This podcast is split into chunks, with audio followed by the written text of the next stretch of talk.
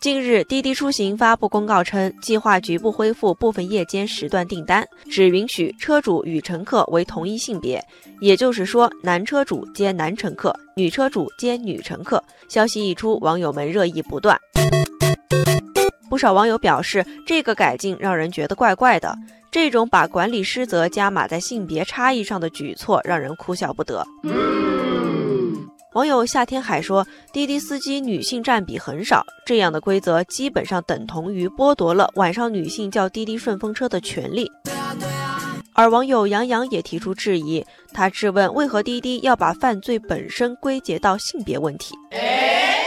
网友罗小黑也说：“一对夫妻坐滴滴是不是还得分两单？” 对于这次整改的结果，网友们十分怀疑滴滴的诚意。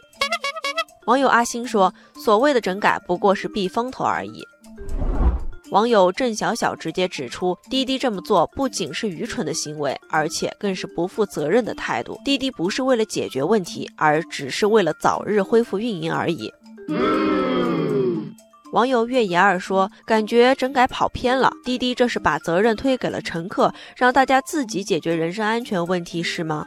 没得商量。”然而，即使采取这种性别差异化分类乘车的规则，真的就可以降低事故的发生概率吗？网友七七说：“限制同性别拼车无异于纸上谈兵，说起来容易，做起来难。先不说司乘双方身份真伪问题，就算身份均为真实，也无法保障司乘双方的人身安全，因为犯罪本就和性别无关。”网友城市日光说：“以前没有限制性别的时候，还不知道对方是否为女性。可滴滴这一规则正好锁定了女司机必定配对女乘客。如果司机性别造假，那女性乘客岂不是更加危险？”哎呀，对于整改措施，网友们认为还是应该从技术和信用机制方面入手。网友漫步地平线说：“差别化对待不是好办法。